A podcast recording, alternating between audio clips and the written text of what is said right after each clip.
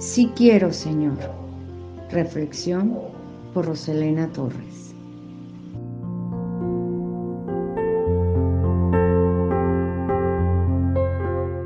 Hace algún tiempo atrás solía al despertar cada mañana a ponerme en acción conforme a las actividades que mi agenda demandaba o según lo previamente planeado para ir cumpliendo con lo que tenía o debía hacer, provocando en mi vida un corre y corre cotidiano y viviendo deprisa al ir viendo las hojas de la agenda pasar de página tras página, cambiando de fecha como si fuese un carrusel en constante movimiento.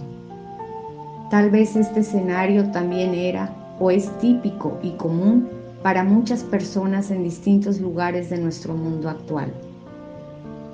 Ante tal desafío cotidiano de enfrentar las prisas y la versatilidad de un mundo meramente mecánico que nos atrapa en un sinnúmero de actividades, creo que valdría la pena el detenerse, desacelerar el paso un poco al estilo del conocido slow down movement, o ir despacio o más lento y permitirse disfrutar del camino.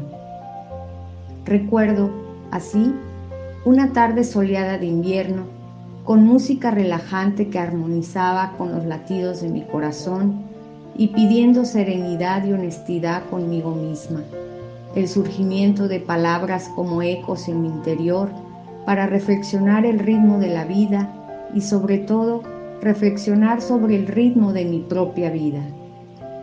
Pedía a Jesús de Nazaret su toque sanador para limpiarme igual que al leproso. Entonces se le acercó un leproso y se postró ante él diciendo, Señor, si quieres, puedes limpiarme. Jesús extendió la mano, lo tocó y le dijo, quiero, queda limpio. Y al instante quedó limpio de la lepra. Mateo 8, 1.3. Fue el hecho de experimentar la sanación y eliminación de todo lo que nos abate día tras día a través del sí quiero de Jesús, pues Él constantemente sale a nuestro encuentro. La cuestión es preguntarse, ¿y realmente yo quiero? Para algunas personas, entre ellas me incluyo, el creer y confiar en ese toque sanador que aligera nuestro caminar y nos impulsa a actuar con plena conciencia de cómo Dios actúa en nuestras vidas. Es realmente un regalo divino que se puede disfrutar día a día sin prisas, sin cargas, sin miedos, sin expectativas de nada, sin quejidos ni lamentos, solo abrirle el corazón a Dios para dejarse tocar con su amor y así aprender y saber vivir mejor.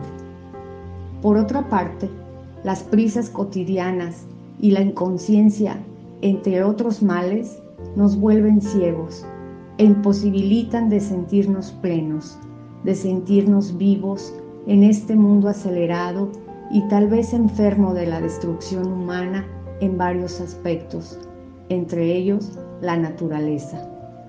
Jesús de Nazaret también quiere que veamos con esperanza y nos invita a ver la causa de nuestra ceguera. Mientras caminaba, Jesús vio a un hombre que era ciego de nacimiento.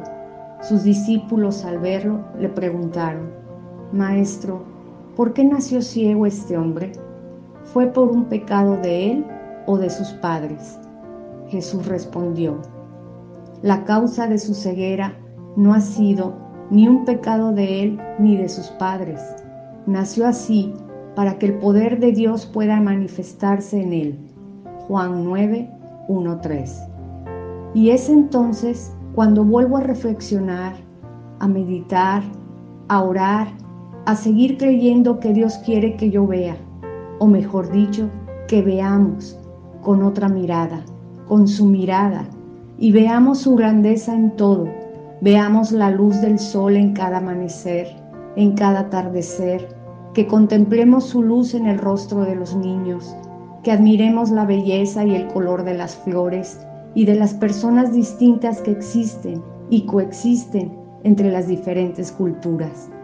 Finalmente, Estoy convencida que es devolviéndome la vista lo que Dios me muestra al distinguir entre lo que pasa de la oscuridad a la luz.